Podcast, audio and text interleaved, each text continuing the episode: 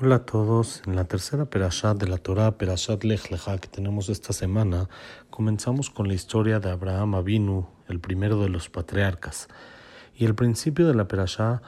inicia con la orden de Dios de Abraham Avinu de irse de su casa, de irse de su ciudad natal a una ciudad a la que le mostrará que según algunos de los comentaristas esta es la primera de las diez pruebas con la cual fue probado Abraham Avinu, alaba Shalom. Y dijeron Jajamim en el Midrash, lo trae también Rashi, ¿por qué Hashem no le mostró y no le dijo a qué tierra iba a ir? ¿Por qué no se lo descubrió, sino le dijo a la tierra que te mostraré?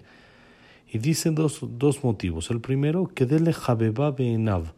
para hacerla apreciada,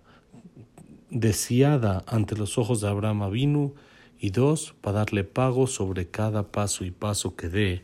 hacia ella con esta orden de Dios. Entonces dice aquí en el libro Birkat Pérez del Stapler, Zeher Tzadiko de Kadosh Libraja, el primer motivo que está escrito que dijeron para Lejabeba Beenav, para que tenga cariño ante ella, de acá aprendemos que algo que la persona busca, persigue y desea mucho tiempo antes de, de, obtenerlo, eso le provoca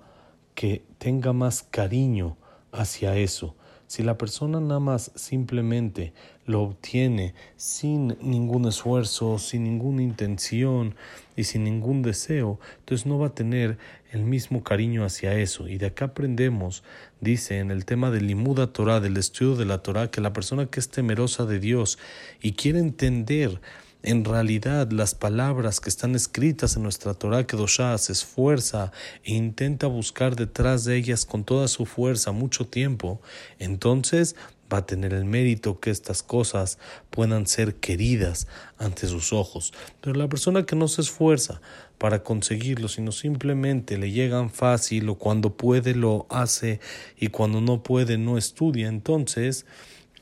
le pierde la importancia a esto ante sus ojos. Y por eso nosotros sabemos, como explica, que algo que la persona le hace una marca, le deja una marca en su vida grande de alegría, eso es algo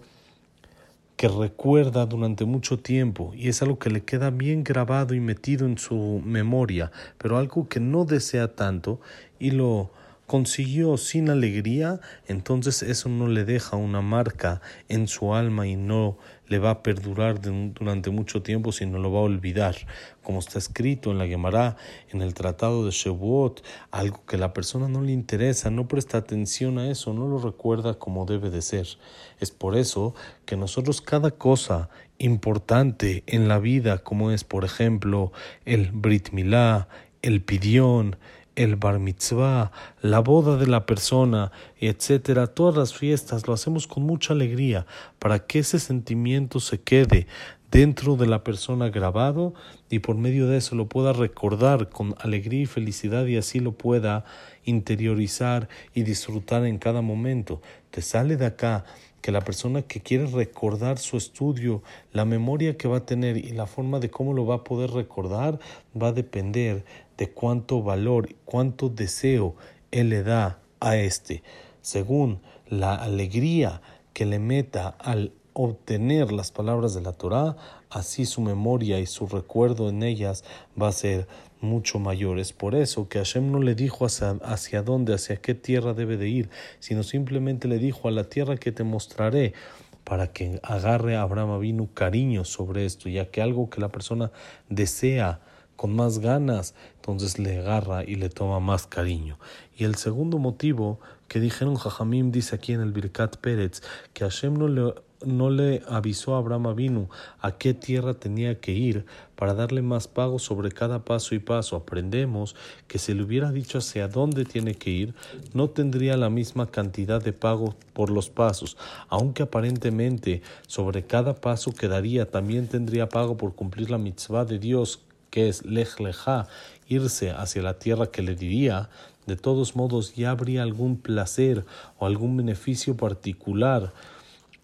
ya que él sabe que en cada paso él se está acercando a su meta y hacia el lugar al que tiene que llegar. Entonces habría revuelto dentro de esto una revoltura de lolishma, de no con intención pura, cosa que no es así cuando no sabe hacia dónde va a llegar y no sabe hacia dónde está caminando, sino simplemente él camina hasta el final, sale que en todo momento lo está haciendo únicamente porque Hashem le dijo y por lo tanto cada paso y paso que da el pago es mucho mayor ya que lo hace únicamente Leshem Shamaim. Esto es como explica el Birkat Pérez, los dos motivos, las dos eh, eh, raíces que trae Rashi sobre el Midrash, que es uno, Hashem no le dijo a dónde ir para Lejavev, para que lo haga más querido. De acá aprendemos que la persona debe de hacer las cosas con esfuerzo, con ganas y con alegría para que esto se le haga querido. Y dos, el segundo motivo, cuando uno